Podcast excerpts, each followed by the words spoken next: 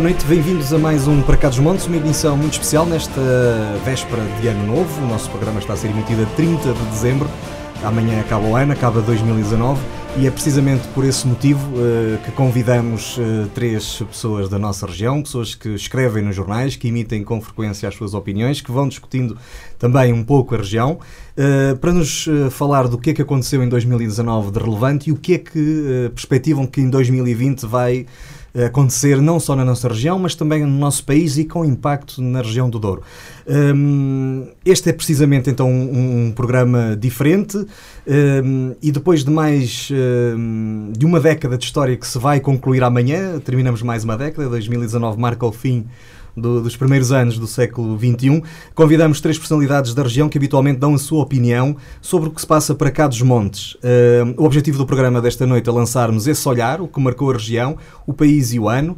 E estão connosco António Martinho, eh, antigo Governador Civil do Distrito Vila Real, último Presidente do Instituto Turismo do Douro, também antigo deputado e atualmente gestora de teleiro da sua Casa da Trigueira em Santo Eugênio, Alijó. Escreve semanalmente na Voz de Trás-os-Montes e no seu blog, Visto da Janela, também no Facebook, ocasionalmente, mas isso no Facebook toda a gente escreve, portanto já não é novidade. uh, Domingos Nascimento, gestor e também com uma carreira ligada ao desenvolvimento local e à economia social, dinamizador e Presidente da Direção da Agência Social do Douro, está também ligado ao projeto Aldeias Humanitário, Humanitar, que há algumas semanas recebeu o Prémio de Direitos Humanos 2019 da Assembleia da República. Antes de mais, os nossos parabéns. Em nome, uh, acho que posso dizê-lo todo o auditório. muito obrigado, muito obrigado. Escreve habitualmente no Vivadouro. Uh, e perdoe-me se me estou a esquecer, é, é só o Vivadouro. É. E finalmente Manuel Igreja, escritor, cronista e com uma vida profissional ligada à EDP, mas com tempo para fazer pesquisa histórica e também sociológica na nossa região, colocá-la à nossa disposição sob diversas formas. Escreve habitualmente, e aqui a lista é enorme, no Notícias Vila Real, Notícias de Douro. Arrais. Arrais, o Douro hoje também. E no Diário de Trás hoje, Diário de Trás-os-Montes. Notícias da Vila Douro. Pronto, uh, portanto, temos aqui um profissional da, da, da escrita. Bem-vindos a todos. Obrigado. Obrigado. Uh, nós pedimos aos nossos convidados que selecionassem temas de 2019 e temas para a agenda 2020. Naturalmente, houve sobreposição nas escolhas, mas vamos começar pelos temas que marcaram o ano que vai terminar esta semana. E começávamos precisamente por aquele que me parece ter sido o tema incontornável, que o Domingos, eh, na sua mensagem que me enviou, disse-me que foi o tema que uniu a região. Começávamos pela linha do Douro. Depois de, em 2018, a Associação Valdouro ter lançado um debate que acordou a região, em 2019, a Liga dos Amigos do Douro Património Mundial lançou uma petição que agora se sabe ter chegado às 14 mil assinaturas. Pelo meio, tivemos eleições e houve também promessas em concreto, não sobre a reabertura internacional, mas sobre a ligação e a eletrificação até o Pocinho. Manuel, qual é a importância da linha Douro para a região? Bom, é, é, a importância da linha do Douro para a região é, é imensa. E, conforme foi há 100 anos, há 150 anos, porque era uma das principais entradas de, de, de Portugal para quem viesse da Europa. Como qualquer linha férrea, é importante. E só em Portugal, infelizmente, nos anos 80 é que não se percebeu muito bem isso. E um, a linha férrea do Douro uh, é importante porque nos pode dar mais uma estrutura, é importante porque uh, pode unir uh, quatro destinos património da humanidade, é importante porque, nos pode, porque pode pôr pronto, Salamanca com o seu, se não estou em erro, 4 milhões de turistas ano à nossa beira, é importante porque nos dá identidade e é importante porque nos dá mobilidade. Eh, em relação àquilo que se passou na linha do Douro e não só, de modo geral, no eh, caminho de ferro, foi uma, foi uma coisa muito foi uma coisa muito má e que não tem solução. E não tem solução na minha ótica por isto. porque se fez a aposta na rodovia, por razões culturais eh, que levariam só por si um programa ou davam quase que uma tese, eh, fez a aposta na eh, rodovia, que ainda não está paga, e que está, e que está a ser paga diariamente por cada um de nós quando andamos por aí nas autoestradas, com portagens muito caras E, por, e porquê é que eu trago para aqui isto? Porque eu acho que aquilo que encrava rodo, é, é ferrovia em Portugal, neste momento é essa opção. Porque a partir do momento em que me puserem ao dispor uma linha férrea que me leve comodamente da Régua ao Porto, Nunca mais uso o carro. Eu deixo de ir de carro na autoestrada. Quer dizer que deixo de pagar 6 euros para cada lado para ir ao Porto. E se eu não pagar os 6 euros para cada lado para ir ao Porto, e como esta autoestrada ainda não está paga e como há uma, como há uma concessão que diz que o concessionário tem direito a receber não sei quantos milhares de euros, quem tem que pagar o diferencial do dinheiro é o Estado. Portanto, não é do interesse do Estado que a linha férrea em Portugal seja eficiente. Então, Martinho, tem, uma, tem ligação ao turismo. Eu não sei que não foi um tema que escolheu, mas convidava-o a comentar sim, também. Sim. Um, o turismo pode ter eh, benefícios com a reabertura internacional da linha de Douro? Não, em absoluto. Eu recordei quando vi que escolheram este tema, está muito bem escolhido, porque a dinamização do tema deve-se ao Luís Almeida, Uh, e uh, lembrei-me de que em 2002, 2003, ainda o Museu de Ouro estava em estrutura uhum. de missão, organizaram uma, um seminário em Barca d'Alva e veio lá um perito de, de uma pessoa perita em mobilidade e, e com responsabilidades, uh, já tinha tido responsabilidades ao nível dos transportes e ao nível do caminho de ferro. E ele explicou como era possível fazer a ligação uh, a Salamanca e, e, o custo. E lançou números. Foi muito interessante. Estive porque também. Tive, foi o Crisóstomo Teixeira. Uh, e foi muito interessante. Ex-presidente da CP. Sim, sim, sim, eu tinha estado e tinha sido secretário de Estado uhum. com o ministro João Cravinho. Mas o importante é que ele conseguiu mostrar que era, era possível reativar a linha a um custo razoavelmente uh, baixo. Ora bem, perante isto uh, e perante o que nós sabemos, eu acredito, porque eu uh, pude acompanhar a um certo momento o presidente da Cimedouro na, proposta para o 2030. Uhum. E, e, ele tocava lá nesta, nesta temática e depois sabemos que se Bruxelas entende que a ferrovia, que a, a linha do Douro eh, seria benéfica reativá-la, eu, de facto, custa-me eh, aceitar porque é que não se faz. Que é, já estou como o outro. Façam-me! Só não digo a outra palavra. Mas façam-me! E, eh, e, portanto, para o turismo. O Manuel Igreja já falou aqui na ligação dos patrimónios. É importante para o turismo, para o turismo que vai do Porto até a Parca d'Alva, que vem de Castilha e Leão até ao Douro, que pode vir, mas é importante aqui também termos, sermos realistas. Temos que convencer um poder regional que se chama Junta de Castilha e Leão. É e eu não sei se já está convencido. Porque em muita coisa Castilha e Leão não se deixa convencer. E eu também tenho essa experiência. Aliás, ajudei a, a contornar, se calhar passando perto da, da Galiza, a contornar algumas coisas para que houvesse mais diálogo uh, Valladolid. Uh, Vila Real. Uhum. Uh, e se, também me apercebi que, de facto, de, do lado de lá havia alguns escolhos, havia alguns problemas. Sei lá que problemas, mas é tão fácil ligar o Pocinho a Salamanca. Pelo que dizem os técnicos e porque dizem os nossos amigos, há uma associação de amigos dos comboios, Sim. do outro lado, que continua a fazer pequenas viagens de, de, numa locomoção muito, muito fácil, não é? muito singela, muito simples, e continua a fazer e para, marcar, também, para, marcar, para marcar essa posição. Eu acho que seria muito benéfico, uh, mas gostei de ver há dias no público um, um dos, uma das pessoas que aprovou o encerramento dizer que está arrependido. O Cadilho. Mas gostei que ele tivesse dito isso. Porque, de facto, é bom que a gente não, não tenha necessidade de se arrepender. Mas também reconhecer que uma opção determinada não foi a melhor e a, a culpa não é dele. Ele era um membro do governo. Nós sabemos que há, tem que haver solidariedade no seio do governo. Mas foi bom que ele dissesse agora fizemos a geneira. Isso, eh, para mim, isso pronto, é importante e, e oxalá fosse possível reativar, de facto, a linha. Ele é de facto também um dos primeiros subscritores. Uh, acho que é o primeiro subscritor.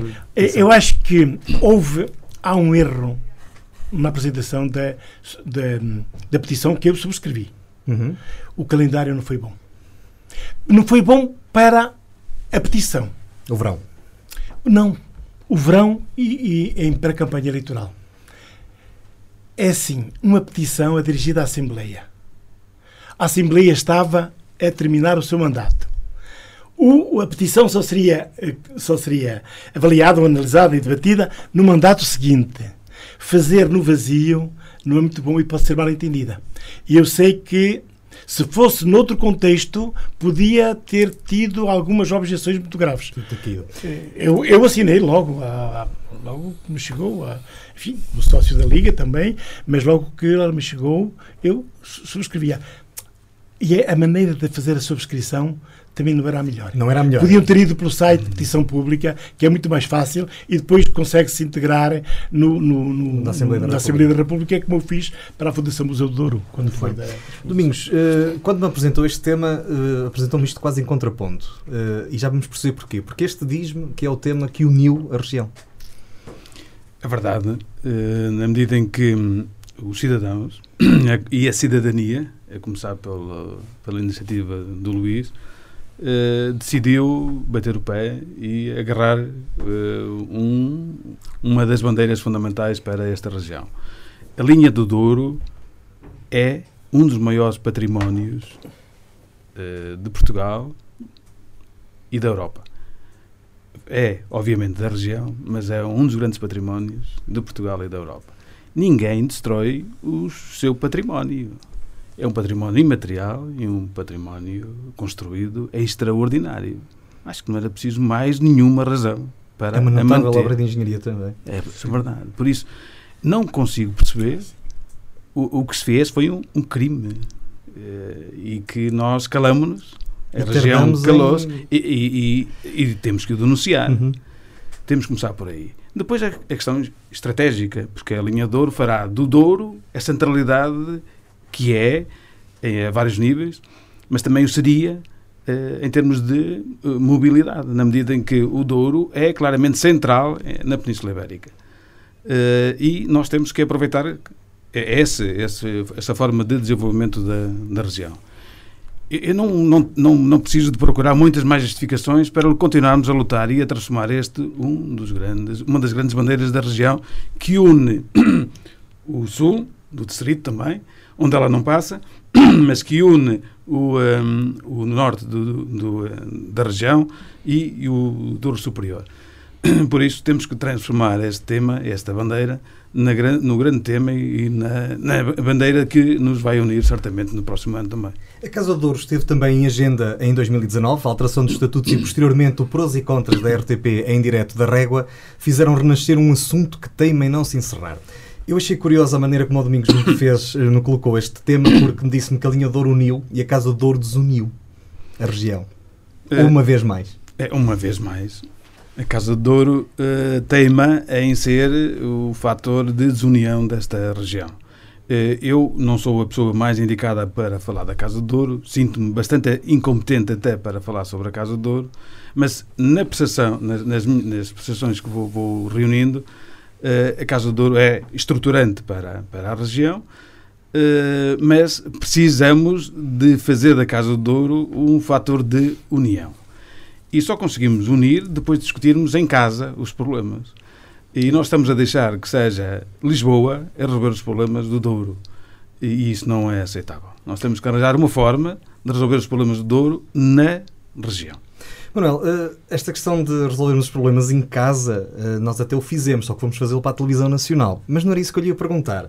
Eh, eu ia lhe perguntar é o impacto. Eu sei que acompanha este tema há bastantes anos, que, que, aliás tem sido a minha fonte de informação para tentar perceber um tema tão complexo para uma geração que se calhar está tão longe daquilo que é a realidade da Casa Dor.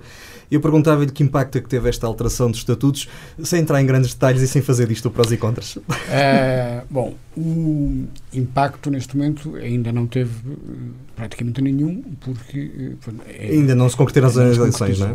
Mas, mas houve todo o impacto à volta da, da sim, própria alteração e da decisão. Sim, sim, acho que não interessa muito discutirmos agora uhum. se é estatuto ou aquele ou aquele. porque isso aí dava, dava também para, para mangas. onde o assunto casador neste momento interessa é nisto. Eu temo bem que uh, a região, um, dentro de três meses ou quatro, fique com uma criança nos braços sem lhe saber mudar a fralda. E isto porquê? Porque o, o novo um, processo da Casa de Ouro vai implicar um processo eleitoral que decorrerá em 21 conselhos com, com não sei quantas listas, uma lista, duas, três.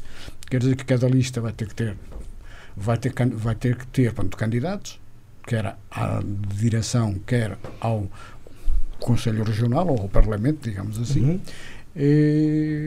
vai ter que apresentar listas, vai ter que, que haver mesas eleitorais espalhadas na região Uh, e eu tenho sérias dúvidas que o assunto Casa do Douro, neste momento, numa região que por si é desunida, e eu temo bem que o assunto Casa do Douro não seja suficientemente agregador, pacífico inclusivamente, para que eh, a região consiga eh, pôr em marcha um processo destes. Eh, quem vai organizar o, processo eleitoral é a atual Casa de Ouro, a Federação da Federação de Ouro, uhum. Casa só que ninguém diz quem paga este processo. Okay? Portanto, antevê-se um 2020 ainda uh, quente neste processo. Eu temo bem que, uh, ok, tudo bem, uh, conseguiu-se um novo um, enquadramento para a Casa de Ouro, esse enquadramento implica isto e agora é a região que desenvolve o processo. E, e eu, essencialmente, queria lançar o alerta, e aliás, quando veio à régua o prós e contras, eu, eu dei esse alerta também a quem eh, foi responsável, a, a, a Fátima Campos Ferreira, disse assunto Casa Douro, essencialmente, interessa para lançar o alerta para a região, para a região estar ciente que dentro de três meses ou quatro vai ter que se desembaracilhar disto. Esperemos. Pelos caras que têm desempenhado, eh, teve que lidar várias vezes com este assunto eh, Sim. e ter que analisar porque é que a gente não consegue resolver o assunto da Casa de Dor. Uh, nunca os dorienses resolveram o problema uh, da região. Então vamos ver a história o mais exemplificativo, o mais é foi preciso vir um ministro absolutista ao Douro para nos sacar as taxas e as levar para reconstruir Lisboa. E, nessa altura, congregou-nos à força. À força. Foi João Franco que fez uma outra alteração. Também, eh, João Franco não deveria muito à democracia liberal. Eh? Mas, entretanto, vejamos, desde a criação da Companhia Geral de Agricultura dos Vinhos do Alto Douro até 33, 1933, sempre que houve excesso de liberalismo económico, houve miséria e fome no Douro. Quando houve eh, alguém foi capaz de impor alguma orientação, melhorou-se. E o que eu temo é que, não sendo nós capazes, nunca, temos, nunca fomos capazes de gerir o nosso próprio futuro, o nosso próprio caminho, eu temo que continue a haver o que há neste momento.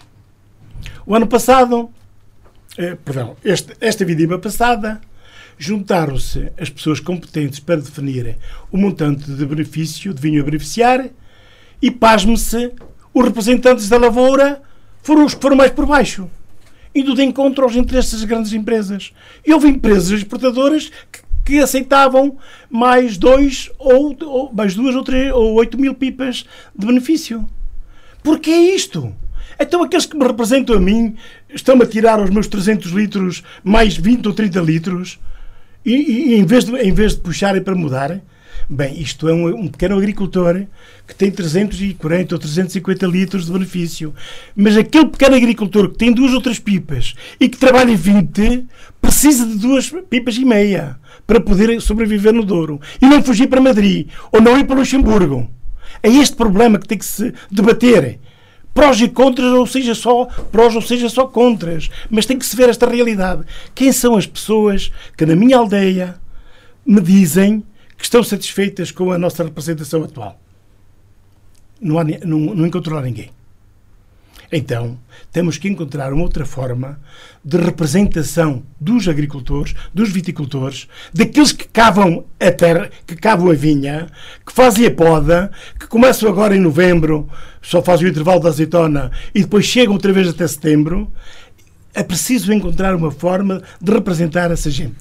E essa forma não está ainda encontrada. Agora, toda, é, toda a gente que tem possibilidade de se fazer ouvir é contra.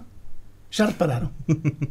Uns na imprensa escrita, outros na imprensa uh, na, na, na, rádio. E, e, por último, foram para a televisão. Vieram cá trazer a televisão para eles dizer que eram contra. São contra uma nova estrutura organizativa da lavoura e são contra a atribuição de benefício definida por encontro inter, interprofissional e transposta depois para a portaria. São contra isso. Querem o liberalismo. E querem o liberalismo porque querem escravos. Eu sei que isto não é politicamente correto, mas também já estou na idade em que posso dizer coisas que não são politicamente corretas. Então, mas é, são os dorieses que devem encontrar essa forma de se organizarem para poderem suprir estas dificuldades. Atenção. Quando foi a criação da Comissão Interprofissional, quando se passou ao regime do interprofissionalismo, não se encontraram muitas vozes contrárias, a não ser uma corrente ideológica partidária do, uh, que estava no, no Parlamento.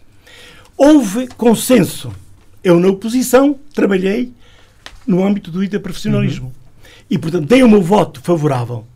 Mas com vista a encontrar como no Champagne, como em Bordeaux, é encontrar uma forma de, à volta de uma mesa, se definir os grandes interesses da então, região. António Martins não concorda com, eh, com a situação que é preconizada, que está em cima da mesa. Uh, ainda não resolve esse problema?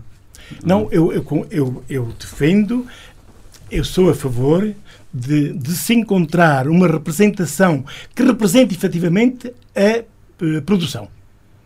Mas, mas, mas é, é, é a lavoura. Os viticultores que cavam a terra, que neste momento não se sentem representados. Esta entidade que se criou e que está lá na Casa do Douro, no edifício da Casa do Douro, é, é que se diz representar a produção, eu acho que não, não, efetivamente não a representa. Isso é assim, Sim, mas, é por isso é que há agora um novo enquadramento legal que vai ser implementado, eventualmente. Certo. E, pronto, é isso que nós temos que discutir. E eu gostaria que se, se encontrassem formas de, de, Está de, de entidade, entidade a nascer. Está encontrada a forma. Ela, ela com, com, com, mas a casa está em, mas, está, Martins, está mas, mas a Casa de Douro devia representar quem cava a terra ou quem produz a produção porque se produzir, nós temos que olhar para o século XXI. O mundo mudou, as coisas são completamente distintas, a organização da propriedade é diferente, os donos da terra são outros. E eu acho que nós só conseguimos proteger economicamente e socialmente o Douro se conseguirmos que as pessoas que produzem, ou as instituições, ou as estruturas, ou as empresas que produzem, consigam estar representadas. Parece-me que este novo estatuto não, não vai por aí. Eu penso que este estatuto, embora eu não seja, conforme disse há pouco, a pessoa mais adequada para falar sobre isto, parece-me que este estatuto recua no tempo e de uma forma imposta. Eu, eu acho que ninguém ganha no, nos tempos que correm, eh, nomeadamente a dinâmica económica, ganha com imposições.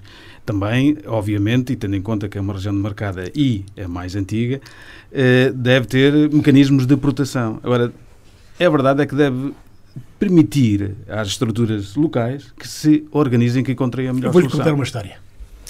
Aqui há 15 anos atrás veio aí a comissária da Agricultura. Foi almoçar à Quinta do Bonfim. O senhor Paul Simington, que há tempos se, entre aspas, se aposentou, pregou-lhe uma partida. Agarrou nela aí a uma, uma, da, a uma da tarde e levou a Quinta do Bonfim acima dentro de um jeep com ar-condicionado. Convidou a sair. Estariam 44, 45 graus na altura em que ela cá esteve. e nós estávamos cá, cá embaixo do Caramanchão à espera da senhora. Uh, e chegou lá e a senhora teve um, um teve um ataque de, de, de calor um e era o que ele queria. Hum. E depois ele fez-lhe uma coisa mostrou, vê além aquela, aquela corela, aquela, aquela vinha além, fica perto da minha quinta, mas não é minha. Está tão bem tratada como a minha. E agora, vê aquela lá, olha, aquele senhor vive no Porto, só cá vem de vez em quando. E, olha, se calhar nem cá vem, porque nem vê que a vinha está maltratada. Eu quero que se encontre uma situação em que represente aqueles que têm a corela bem tratada, que têm a vinha bem tratada, que produzem que acabam também, é que têm quatro ou cinco pipas também. Não só o grupo Simington, não só o grupo Taylor, mas também, enquanto produtores. Sabe porquê? Porque quer queiramos, quer não, é fundamental um bom entendimento entre quem produz, cavando ou não cavando, e quem vende. É fundamental isto para que o vinho do, o vinho do Douro seja Porto, seja Doc Porto, seja Doc Douro, seja benéfico para todos. Meus senhores, a Casa do Douro dava. Bem, dava agora para.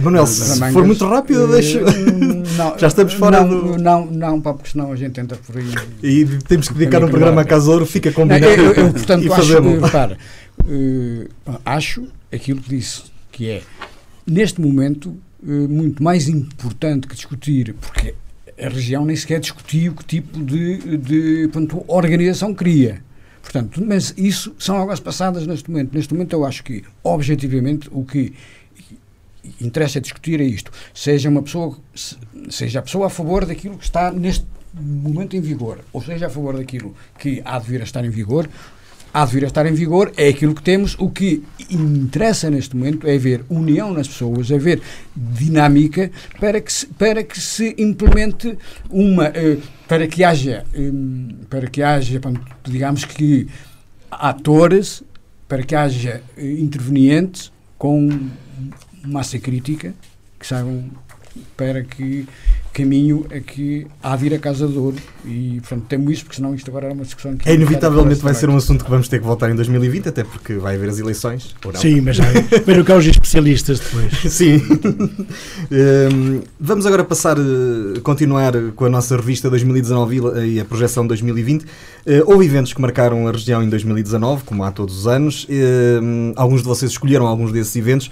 Uh, começava precisamente por si, Manuel, destacou os eventos que aconteceram aconteceram uh, na Régua e em Lamego.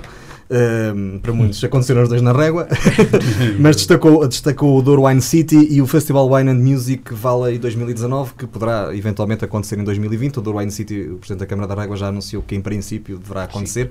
Uh, qual a importância destes eventos uh, também para, para, toda esta sinergia do Douro? E, e, e pedir-lhes uh, a máxima capacidade de síntese. Eu sei que ainda estamos a começar, mas temos muitos assuntos. É, Começo por eh, dizer, Luís, que para mim os, portanto, os eventos nem foram na Régua, nem foram em Lamego, foram na minha casa, foi no Douro. Muito bem. Depois, eh, começo por dizer que um evento eh, que estrutura é aquele evento que acontece, que dinamiza e que vai permanecer durante 5 anos, 6, 7 anos. Eh, eu uh, destaquei o Wine Music Valley porque acho que teve uma particularidade muito interessante que é uh, sendo um festival de música onde por norma se bebe tudo menos vinho, neste só se bebeu Portanto, só se o vinho, modo de falar, mas pronto, a única bebida alcoólica acho que foi mesmo o vinho. É, e foi um evento com muito nível, eu estive lá, foi um evento onde, como em qualquer evento deste género, toda a gente passou o red line, se calhar a dado momento, né? porque pronto, opa, enfim, é próprio, percebe? A festa, toda a gente se portou na linha, houve gente de todas as gerações, houve gente de todo lado, inclusive o estrangeiro, e eh, tiveram lá 17.500 pessoas. 29 horas de música, 84 produtores, venderam-se 10 mil litros de vinho em 28 mil copos. Uh, Está quase um litro por pessoa, portanto, não é? Quer dizer o quê? Quer dizer que uh, foi um evento que não teria metade do interesse se em vez de ser vinho, se houvesse portanto, esta ou aquela cerveja, né? Portanto, claro. foi, portanto, é um evento importante para a região porque trouxe cá esta gente toda e é importante para a região porque pela primeira vez se mostrou que é possível organizar um evento com este co co contexto só com vinho. E vinho ótimo e bom, obviamente. Claro que é o do Douro. É, pelo que eu sei, o evento vai eh, continuar no futuro, pelo menos 4 ou 5 ou 6 anos, não sei. Portanto, acho que eh, portanto, é digno. Destaquei também, eh, também dentro deste género, a Feira do Vinho da, que houve na Régua, eh, que foi, foi uma coisa que deixou muita gente boca aberta, porque inicialmente, quando se viu que era para ser na, portanto, no parque, na Alameda, toda a gente era contra e tal, pá, porque isto e tal, contém numa garagem, mas assim, aquilo teve com muito nível, eh, teve ao nível do melhor que se faz, teve ao nível daquilo que deve ser uma verdadeira feira de vinhos no Douro, em vez de haver feirinha de vinhos aqui e ali, foi, foi, um evento que, pronto, que teve nível, que deu uma ótima imagem da região, foi um evento que teve também 85 expositores. Em quatro dias estiveram lá 8 mil, 8 mil pessoas. E foi um evento que incentiva qualquer produtor engarrafador a estar no Samatier, é, mostrar o que faz, é, porque sente que é reconhecido, é, sente que o vinho é, que ele apresenta é Hum, portanto, apreciado. Porque o vinho tem uma particularidade em relação a qualquer outro produto agrícola. E eu tenho, tenho experiência própria de maçãs e de vinho. Quando, quando, eu dou uma caixa de, quando eu dou uma caixa de maçãs, eu dou algo que é quase que é algo, que é algo portanto, abstrato. Portanto, toda aquela caixa de maçãs. Portanto, Pode ser pôr uma fita cola ah, e prender à parede. Pode ser que resulte.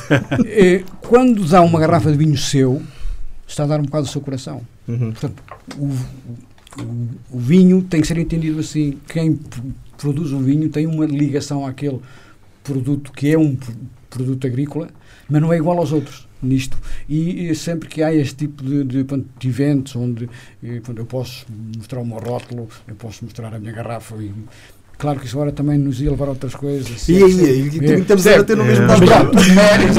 Mas, mas, eh, eh, pronto, Dizer, eventos, estes, eventos foram tão grandes que, que até fizeram esquecer o, o evento de Marco Douro, que é a minha maratona do Não, eu ia agora falar a seguir, por acaso. Aqui, eu, não, aqui, não, facto, não, ia, ia. E agora eu vou fazer uma pergunta em abstrato, não quero que respondam.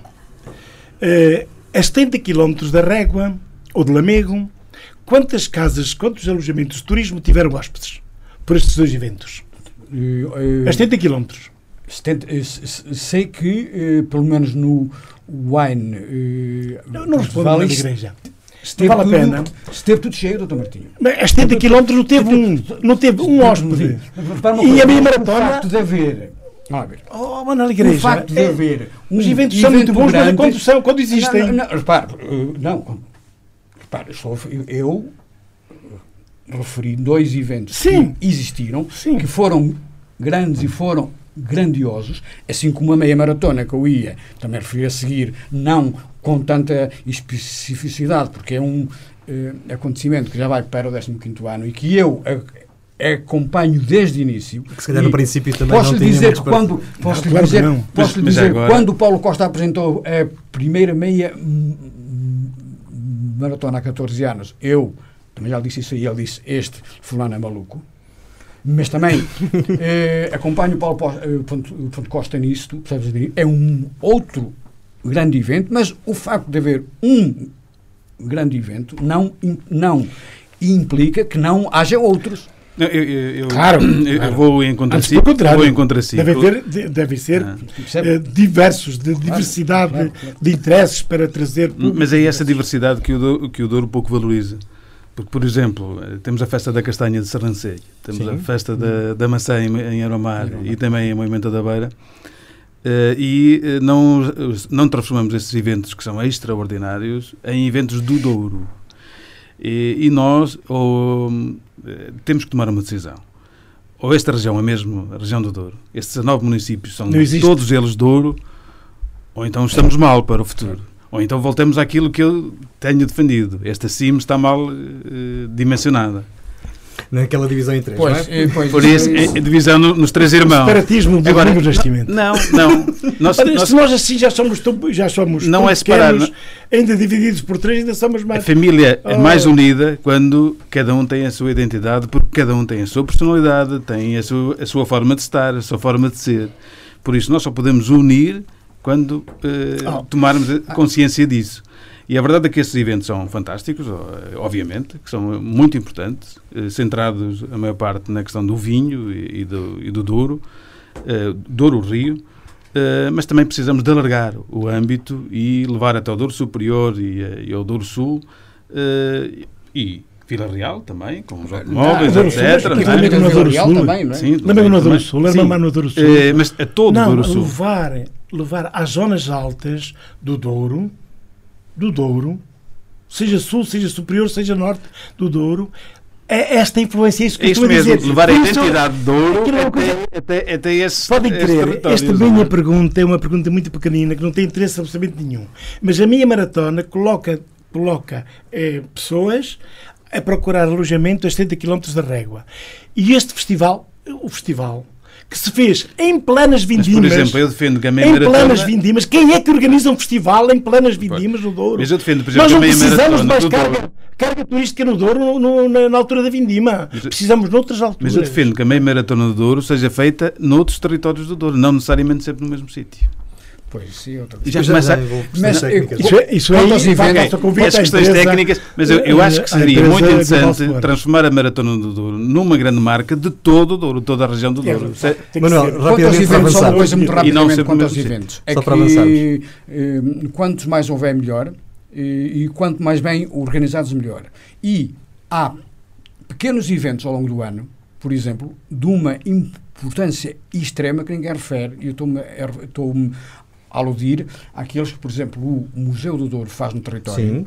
que interage eh, eh, em Salar, Mamar, em Sernancelho, em Moimenta, portanto, diariamente. Portanto, está, o Museu do Douro está no território todos os dias do ano com pequenos eventos de interação local e isso também são eventos que nos dão coesão. Não é? Não foi um evento, mas foi uma notícia recente destacada pelo Dr. Martinho, a questão eh, dos caretos de Pudense classificados como património. eh, Foi porque me caiu, que me tocou, e nós estamos aqui numa, numa rádio que tem uma virtualidade, é que faz rede, Uhum, é com um conjunto de rádios, Rádios, locais, sim. já há muitos anos, e que, e, e atenção, e, e- e é- este conjunto de rádios é ouvida. Sim. Eh, e então, Pudense, se- sendo uma freguesia do Conselho de Macedo, mas os caretos são, a são um pouco a expressão desta nossa região, Trás-Montes e Alto Douro. E eu lá vou também ao Conselho de Lamego, porque em tempos tive que também Lazarinho. ver eh, a força dos caretos, das, das eh, máscaras de Lazarim. E, e trabalhar e, e, e, pronto, e acompanhar as pessoas que de lá conhecem melhor este fenómeno, mas ligando também enfim, aos, eh, enfim, aos rituais. Eh, e isso é, é muito interessante. E os caretos de Pudense foram eh, Património Material da Humanidade, classificados. E aqui o processo de fabrico do barro de Bisalhães eh, foi há tempos também, há, aqui há dois ou três anos, classificado como Património Material da Humanidade. Interessante, e um amigo meu, por acaso um embaixador do Brasil, meteu há dias no Facebook dele uma expressão cultural também que tem a ver com rituais hum, do Brasil, que também foi agora classificado como Património da Humanidade, e que é a mistura de, dos, de, de- de expressões da cultura europeia, portuguesa, cultura africana e cultura índia. Eh, mas isto vem só para chamar a atenção deste pormenor. As expressões da cultura, que são sim identidade, são uma força e podem, podem constituir polos agregadores e de união de nós todos, de facto, porque tratam um pouco da nossa identidade. E eh, tem esta perspectiva mais ampla da região. Deixamos de falar, Domingos Nascimento, perdoe-me, mas deixamos de falar na, nas pequenas sub-regiões para falar na região de Trás-os-Montes e Alto Douro. E isso a mim diz muito. Uh, e, e, eu gostei muito e congratulo-me com esta uh, classificação de, dos cadetes de Podense. Os cadetes de Podense vão estar no Parque dos Montes em janeiro. Uh, ainda não temos Ótimo. a data assinalada, mas é um compromisso que já está assumido. Portanto, depois também teremos a oportunidade, precisamente porque queremos também alargar este conceito e, esta, e esta nossa região mais que pudermos. Olha, e acabei de, acabei de receber uma mensagem sobre a, a Morna de Cabo Verde. Também classificada. a CPLP as expressões culturais da CPLP estão a afirmar-se através da cultura uhum. imaterial. É muito interessante isto. E, nesta, foi nesta também, nesta cimeira sim, da, sim, sim. da Unesco que se, do Comitê, que também é morna, é o tal Bumba do Boi, eu, é assim o nome, da, do Brasil, eh, e, e eh, os nossos queridos da potência. Nós tínhamos aqui um tema que provavelmente nos vai ocupar um bocadinho de tempo. Eh, eu propunha fazer aqui uma alteração e antes de irmos falar um bocadinho de regionalização, Uh, que é sempre, acho que vai dar alguma, também alguma discussão, como deu há pouco. Uh, Dávamos só aqui uma volta em alguns dos temas que vocês também selecionaram e mais uma vez pedi-vos a vossa máxima capacidade de síntese. Eu sei que não é fácil, uh, mas só temos 55 minutos. Começava aqui, talvez, pelo Domingos, que um dos temas que também me deixou sobre 2019 foi o abandono do Serviço Nacional de Saúde. Perguntava-lhe, acha que ele está à mercê dos interesses, de interesses que são diferentes daqueles para o qual este sistema foi formado? Ou o problema é outro? Eu não ia por aí. Eu acho que o problema do, do SNS, do Serviço Nacional de Saúde, é eh, de organização, de gestão. O, o modelo eh, de gestão, nomeadamente dos cuidados primários, dos cuidados um, eh, diferenciados e dos cuidados continuados, um, cada um está no seu canto e dificilmente interage. E isso já passou. Porque no meio deste, deste labirinto uh, ficam os cidadãos perdidos Uh, o sistema tem que virar-se claramente para o cidadão. A centralidade do cidadão não pode ser só uma frase feita. Uh, e se uh, fizermos isso, o, a organização vai mudar claramente. Vai haver uma integração entre os cuidados primários, os cuidados diferenciados ou hospitalares e os cuidados continuados. E, na sua opinião, também a área social deveria integrar este modelo? Completamente. Porque nós temos que olhar para a pessoa numa visão holística. A pessoa eh, é feliz eh, se tiver eh, condições sociais e se tiver condições de saúde. Neste momento é difícil separar. O que está em causa é o, é o, é o conceito de felicidade humana. E, e nós temos que organizar os serviços de, bem, de saúde e de bem-estar de forma que as pessoas tenham, tenham os serviços que precisam. Tenham os serviços que precisam da forma como precisam e não as pessoas adaptarem-se às estruturas que já existem e que não existem para servir neste momento as pessoas. Essa é a grande dificuldade. O problema é organizacional, nem sequer é só dinheiro, é organização e gestão. Ponto. Manuel, uh, também nos destacou dois temas que não estão relacionados uh, necessariamente com o Serviço Nacional de Saúde, mas estão com a prestação de cuidados de saúde, que foi uh, a provável abertura, a reabertura do Hospital da Régua e também das termas de Caldas do Moledo provavelmente com intervenção privada. Bom, quanto ao, ao, ao, ao uh, Hospital da Régua, eu acho que ele poderá vir a ter uma importância regional neste aspecto. É que como irá ter serviço de urgência durante a noite com aparelho de raio-x e com análises clínicas, pode eh, tirar carga ao serviço de, de urgência de Vila Real que é um verdadeiro pandemónio, uhum. porque uh, ocorrem aqui gente desde uh, Taboaço, Armamar, uh, não sei quantos, não sei, e um, se conjuntamente com... Pedrão, exatamente, exatamente. Repare, se houver aquilo que é necessário é que haja uma um, urgência de uh, proximidade para que a pessoa que está doente, que se sente doente, que parte uma perna ou coisa do género, tenha uh, é 10 km de casa, 15 km de casa, uma urgência que, num primeiro impacto, portanto, resolve o problema. E quando se fala no Hospital da Régua, que já foi um hospital de referência nacional, atenção, fala-se num hospital que abrange precisamente os conselhos em volta, Armamar, uh, São João da Mas isso é redundante, isso é o Hospital de Lamego. Foi, exato. Uh, o Hospital de Lamego neste momento tem esses serviços. Uh, tem esses serviços, eventualmente com urgência também tem. Mas temos uma menta da beira com serviço de urgência mas, também. Mas, se eu, repare, mas se eu, também. Mas se se se vai abrir o Hospital da Régua, que não, que não é necessariamente para ser um hospital. Né? Se, se, se se acrescentar aquilo que vai lá que vai, vai lá existir, mais isto, porque repare, porque se eu morar em Cedelos, se houver em Lamego urgência, dá muito mais jeito que haja na régua. Repare, não se vai abrir o Hospital da Régua só, só, para haver, só, para haver, só para haver um serviço de urgência, não é isso. Vai-se abrir o Hospital da Régua por, outro, por outras razões, e já que se vai abrir o Hospital da Régua, acrescenta-se-lhe isto. Isto não retira nada, acrescenta. Pois, mas é, é, por isso é que eu tenho vindo a defender que é preciso criar um modelo específico para a nossa região na área da saúde. Porque aquilo que temos é um centro hospitalar completamente desajustado da realidade demográfica, claro. porque temos pessoas a vir de São João da Pesqueira para Vila Real e vejam o tempo uh, de que estamos a falar, não é só da distância, sim, sim, sim. é também do tempo.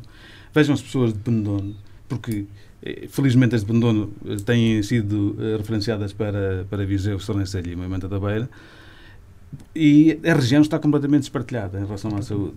Não tem solução, a não ser criando um novo modelo da organização e com os acessos que porque, temos. Porque quando a gente fala em dar, em dar portanto, assistência às pessoas que estão na região, a gente esquece muitas vezes de uma coisa. É que, acrescentando às pessoas que estão cá, que estão cá na região, tem mais não sei quantas centenas de milhares que, estão quadra, que são os turistas. Pois. E que e que também estão um bocado desprotegidos. Pá, eles vêm para se divertir e não sei que, eventualmente estarão doentes, mas às vezes, uh, às vezes acontecem. Portanto, uh, uh, acho que é importante porque. Isso não, é um hospital privado, é? Não, o hospital a solução que foi encontrar. O Hospital da Régua vai ser entregue à uh, Santa Casa Misericórdia. Aqui não é da Misericórdia. Da Misericórdia. Vai ter uh, dois pisos com uh, 28 camas para, uh, para portanto, acamados. Unidade de cuidados continuados de longa duração? Média, acho eu. Depois vai ter o um, serviço de saúde que está, na Régua, que está lá na Régua neste momento, passa para o, para, para o edifício do... O centro de saúde? Sim. Os, os serviços do centro de saúde? Sim, para o hospital. Okay. E depois vai ter eh, consultas que já tem e depois vai, eh, vai eh, ter esta hum, valor acrescentado, digamos assim, que é opa, ter serviço de urgência à noite. É que sabe, esta, esta eu fui-me informar um pouco sobre isto porque o Domingos Nascimento tem reflexão sobre isto. Por isso, quando ele diz temos que ver, ver os problemas da saúde de uma forma global, eu concordo com ele. Uh, encontrar soluções aqui há quando eu ainda estava no ativo encontrar soluções diferentes para uh, áreas diferentes, zonas, territórios diferentes. É, é chamadas unidades locais de saúde que, que, agrega centros de saúde e cuidados diferenciados, não é? De uma forma mais, mais próxima na gestão eh, era vantajoso. Mas, mas podemos ir mais longe um bocadinho. Temos aqui o problema de Chaves, que nunca por vários motivos, não é? Uh, e se calhar se tivéssemos criado, se se tivesse criado lá uma unidade local de saúde, como há em, na Guarda, como há em, em, em Bragança, podia ser uma solução mais vantajosa. Mas agora, deixa-me vender, deixa-me dar aqui só uma pequena nota. Eu hoje vi com muito, soube com muito agrado, bem, eu há dias tive que ir ao hospital, Vila Real. E, de facto, tive, eh, no mês tive uma consulta. E foi, não foi marcada por mim sequer, foi marcada pelos serviços de saúde. E, e quando estava, eh, enfim, eh, na, no, no, no, Hospital de Dia de Oncologia, fiquei a saber que uh, o, uh, de equipamento de tratamento de radioterapia, o segundo, está já em processo de, está a ser preparado o processo de concurso, que é importantíssimo. Sabem porquê? Eu chamo isto a atenção porquê? Porque está a região toda a ser tratada aqui e não ir para o Porto, nem para o IPO, nem para, as, nem para os eh, tratamentos privados. Isso é muito importante, porque uma pessoa que, está, que todos os dias faz radioterapia fica de uma forma física e psíquica até eh, tocada que fazer quase fazer 250 km para baixo, 250 km para cima hoje, amanhã depois, ou então deslocar-se para lá, ficar um pouco desamparado, isso é, traz uma série de problemas, mas é interessante saber isto. E também gostei de saber que o Hospital de Lamego está a dar cartas um, em cirurgias de oftalmologia a nível nacional, sim. pelos vistos.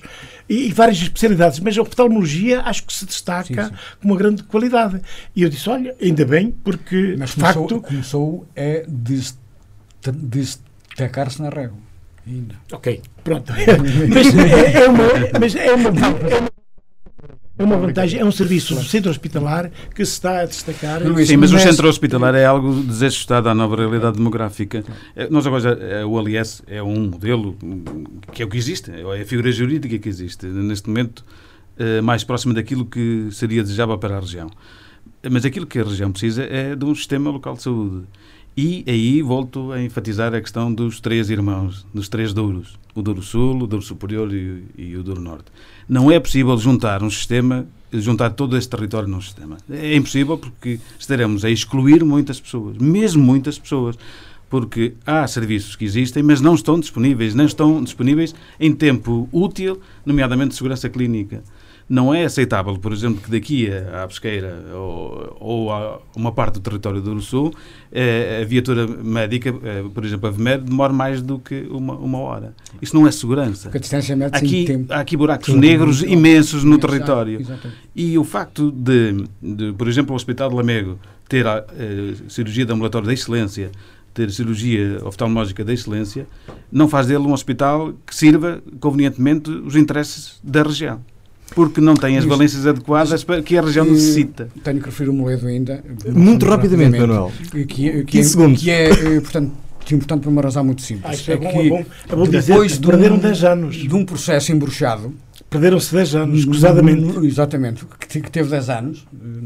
Eh, pronto, há um acordo para, eh, para que se avance com uma candidatura que envolve conjunto Ponto de Cama da Régua, Musão Frio e, e o Turismo Portugal. Portugal. E porquê é que isto é importante?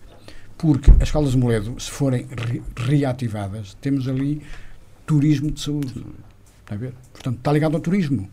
Quer dizer que é, vem sim, sim, acrescentar mais uma boa parte ao turismo. Uhum. Para além do lado, do lado histórico, etc. Não interessa. Portanto, é, é nisso que é importante. Meus caros, o tempo voa. Já não vamos conseguir chegar a todos os temas que vocês nos sugeriram. Eu sugeria ocuparmos os últimos 5, 10 minutos Uh, a falarmos um bocadinho sobre aquilo que eu acho que é também incontornável que vai acontecer em 2020 e que já se falou uh, também este ano, que é a regionalização e a maneira como uhum. esse dossiê poderá vir a ser uh, abordado nos próximos tempos. Começava pelo Domingos, uh, já tivemos, o Domingos já foi nosso convidado aqui há umas semanas e falou-nos precisamente da sua ideia de organização para a nossa região. Em termos, na altura também falamos da regionalização, perguntava-lhe agora, uh, uh, a sua ideia de que nós socialmente se calhar devíamos estar organizados de outra forma, de uma forma em unidades mais pequeninas, contraria ou não a ideia de um dia virmos a ter uma grande região do Norte? Mas ela já existe. Eu, eu acho que nós devíamos assumir que a regionalização já está feita. Não está, é ainda no modelo que eh, se exige, ou seja, que haja uma, uma descentralização com responsabilidade política, porque ela já existe. As CCDRs, neste momento, são a regionalização do país, só que ainda eh, transformadas em marionetes do Estado Central. Portanto, o facto delas poderem vir a ter eleição direta, eh, pelo menos pelos presidentes de Câmara, no futuro, é uma ideia. É um primeiro passo. É um primeiro passo, mas acho que devíamos assumir que a regionalização está, está a acontecer. Eh, e eu sou absolutamente favorável à regionalização, mas conforme disse na altura, sem capitais, sem essas coisas que são, tre que são treta, não, sem capitais, ou seja, sem ter uma capital de uma região, não nada ah, disso. Sim, sim, Nós sim. não queremos criar novas, eh, concentrar novamente o poder no Porto, noutro sítio qualquer. Não. Eh, o modelo de regionalização tem que ser um modelo que tenha como princípio fundamental a equidade territorial. Se ficarmos pelas CCDRs, vai ser no Porto. Mas a verdade é que a CCDR, as NUT, já, já fazem a regionalização. Mas nós precisamos depois de criar mecanismos políticos, de organização política, que permita um princípio fundamental que seja a equidade territorial. Mas já ficavam por aqui. Também falou, no, também me deu como tema, e eu vou tentar fazer aqui a ligação, não sei se é adequada, uh, do protocolo das águas do interior norte. Na altura, o Presidente da Câmara de Vila Real, Rui Santos, disse que isto era a prova que, da capacidade dos territórios de baixa densidade em se organizar, também já falamos disto aqui hoje. Uh, isto é mais um passo para um processo de regionalização e de independência autónoma, não? Não tem nada a ver. Não tem nada a ver. Selecionou o tema por outro motivo. Tem. Eu acho que a constituição dessa empresa é útil por uma razão muito simples. Pá, ganha, hum, ganha escala. Uhum. E uh, permite uh, fazer obra, permitir-lhes ir buscar agora 30 milhões de euros já, portanto, quer dizer que consegue gerir melhor uma rede de abastecimento de água baixa, de, de, de portanto, baixa, se for com, um, com alguma escala. Sim. Percebe? Pronto, okay. tem, tem, tem, Era nessa perspectiva que destacava o tema. Então deixa-me... Eh, quanto à regionalização... Sim, era isso. Eh, pronto, começo por dizer que sou contra. Porque acho que a regionalização... Eh, teoricamente sou a favor e na, pronto, e na prática sou contra. Por causa da atual disposição e por já estarmos, como diz o Domingos... Para haver regionalização tem que começar por, por haver uma uh, coisa essencial, básica, que ainda não existe em Portugal, que é uh, massa crítica, cidadania, uh, valor nas pessoas que estão nos lugares.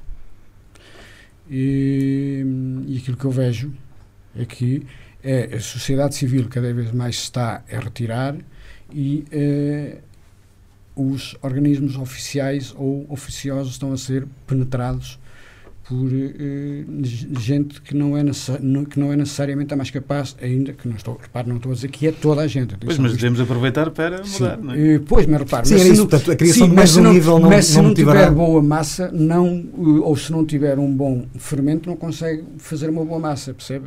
E aquilo que eu temo e, e, e pronto, tive esta experiência e pronto, tenho ainda a recordação de, de, das discussões que eu, quando foi no último referendo, em que aquilo que cada região discutia era onde é a capital. Portanto, nós não temos massa. Repara, aquilo que eu acho é que nós não temos massa crítica, nós não temos cidadania suficiente para assumir um processo desses, porque vai ser um, vai ser um processo que vai acrescentar buro, burocracia, já nem digo que vai acrescentar encargos porque pode não, pode não acrescentar, mas nós não temos cidadania ativa ao ponto de irmos para um processo desse. Bem, é que, é que acontece que quanto mais isto se protelar, menos cidadania teremos. É verdade, concordo e eu, com E eu acho, com, com franqueza, eu acho que nós só temos um caminho a fazer se queremos desenvolvimento. Temos que deixar de estar sobre a pressão da massa empresarial e da massa lobista que existe em Lisboa e da massa empresarial e da massa lobista que existe no Porto. Não, mas pode e, estar, sim, sim, e isto, temos, se nós queremos se nós queremos aceder a recursos para o desenvolvimento também na nossa região, nós temos que deixar, nos libertar um pouco disso. E, e, e, para mim é fundamental. E não é verdade que em 1998 se discutissem capitais. Não, ouvi não, montes deles. Pois claro. Até, até uma jornalista, uma boa jornalista regional, até esteve cinco minutos para me obrigar a falar em capital. E eu, e eu, eu, eu a negar-me a isso. Não estou a dizer aqui. Mas, mas repare, ouvi, ouvi, repare, porque era isso que eles queriam. Nacional eu ouvi. Uh, porque eles querem capital, Oh, Coimbra Figueira da Foz. Compete-nos a nós.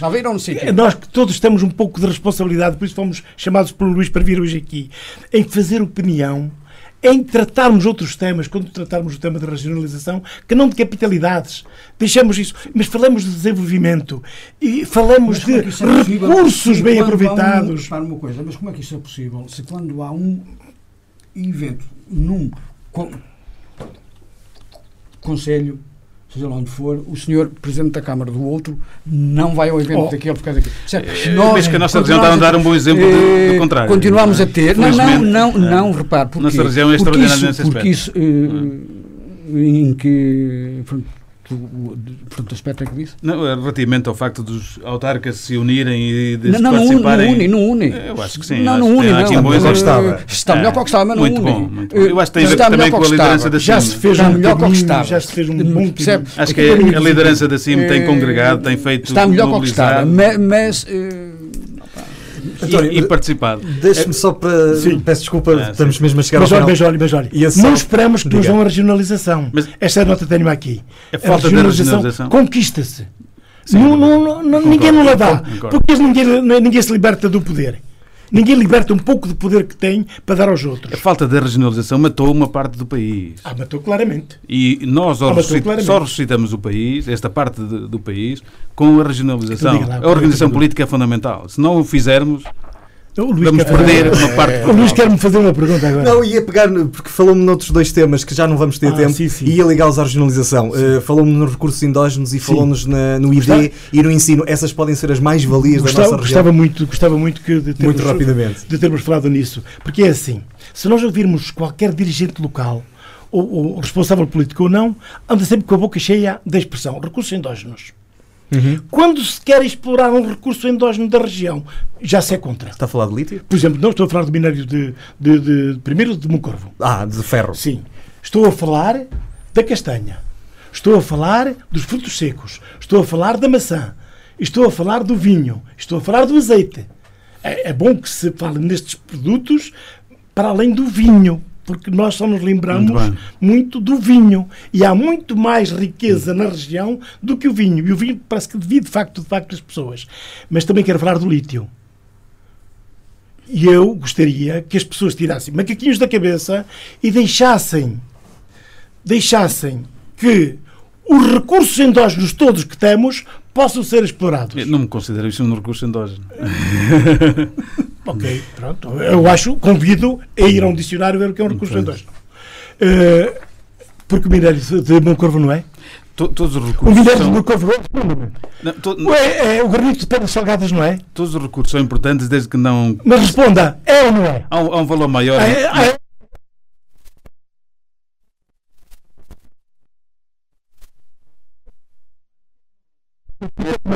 Maior. Incluindo que as pessoas possam viver. Mas porquê é que não quer responder esta pergunta? Agora, a forma de exploração é que é diferente. Isso eu tenho. Eu, eu já escrevi. O Domingos Nascimento não lê a aos Montes. Eu já escrevi. Porque eu considero, sim, que essa forma, se isso tirar qualidade de vida às pessoas, é um recurso que não interessa explorar. Mas se isso for um acrescento à qualidade de vida das pessoas, não explorar. Mas não é certamente. Ok. Vou- senhores, posso só dizer aqui uma coisa em relação Muito a isso? rapidamente, Manuel. rapidamente. Já estamos para lá do tempo. Eu, eu acho que, conforme, conforme, conforme portanto, o Domingos disse, que é organização política essencial. Só que é a organização política tem que ser re- repensada porque a própria democracia neste momento também tem que ser. Porquê?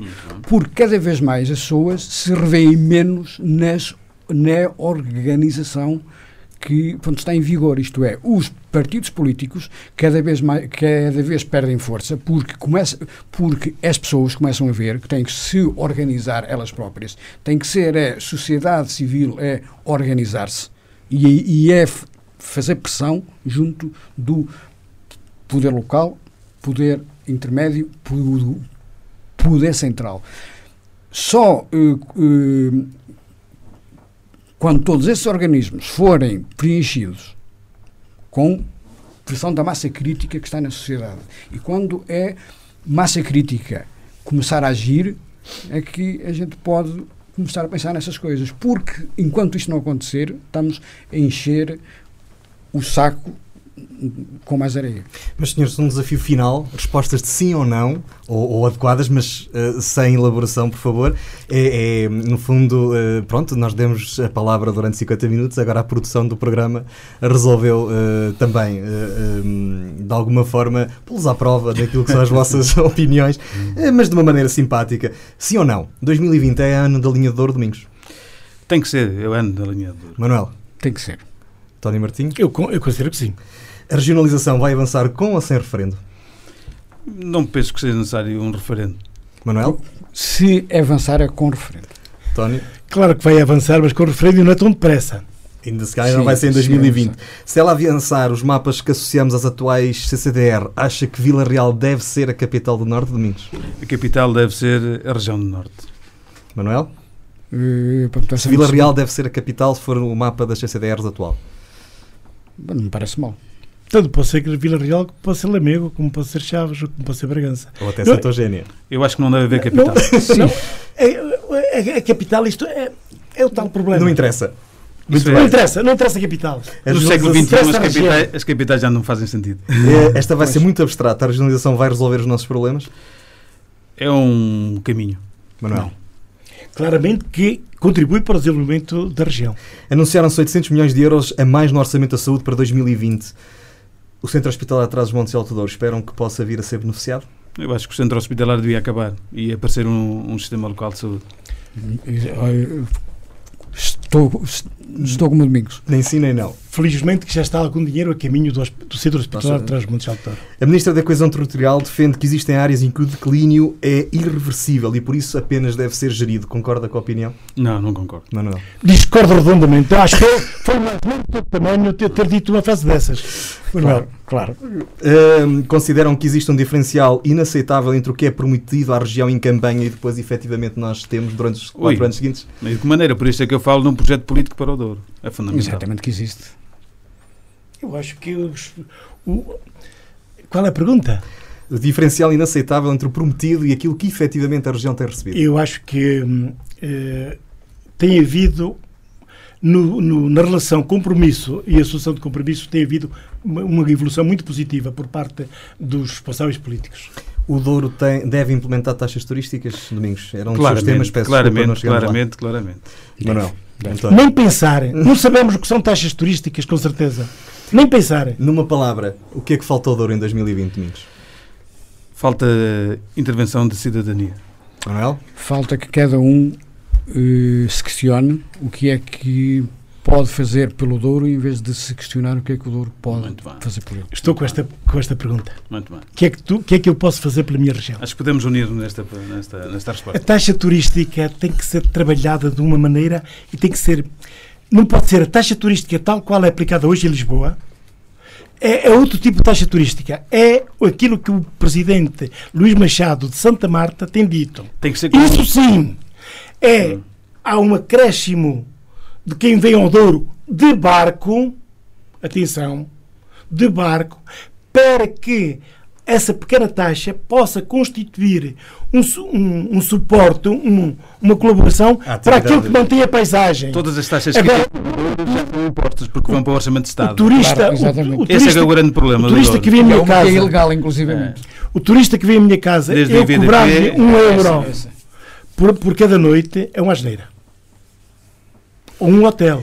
A taxa turística do Douro é diferente, é uma taxa de humanização. Muito bem, meus senhores, dava outro programa. Aliás, hoje tocamos muito ao de leve por diversos programas, as nossas desculpas por isso, mas teve que ser, o tempo assim o exigiu. Para cá dos Montes é uma coprodução da Universidade FM com a Associação Valdouro, termina o ano 2019, nós vamos regressar para a semana, mas 2019 despede-se amanhã. Já sabe, se não ouviu a emissão primeiro em 104.3 FM, eh, o vídeo fica disponível no Facebook da Universidade FM, o áudio fica disponível no Spotify, iTunes, Castbox e no YouTube. Uh, o próximo convidado será o Bispo de Vila Real, Dom António Augusto Azevedo, naquele que será o primeiro programa de 2020. A todos, um excelente ano de 2020. Muito obrigado por terem aceito o nosso convite. Muito obrigado.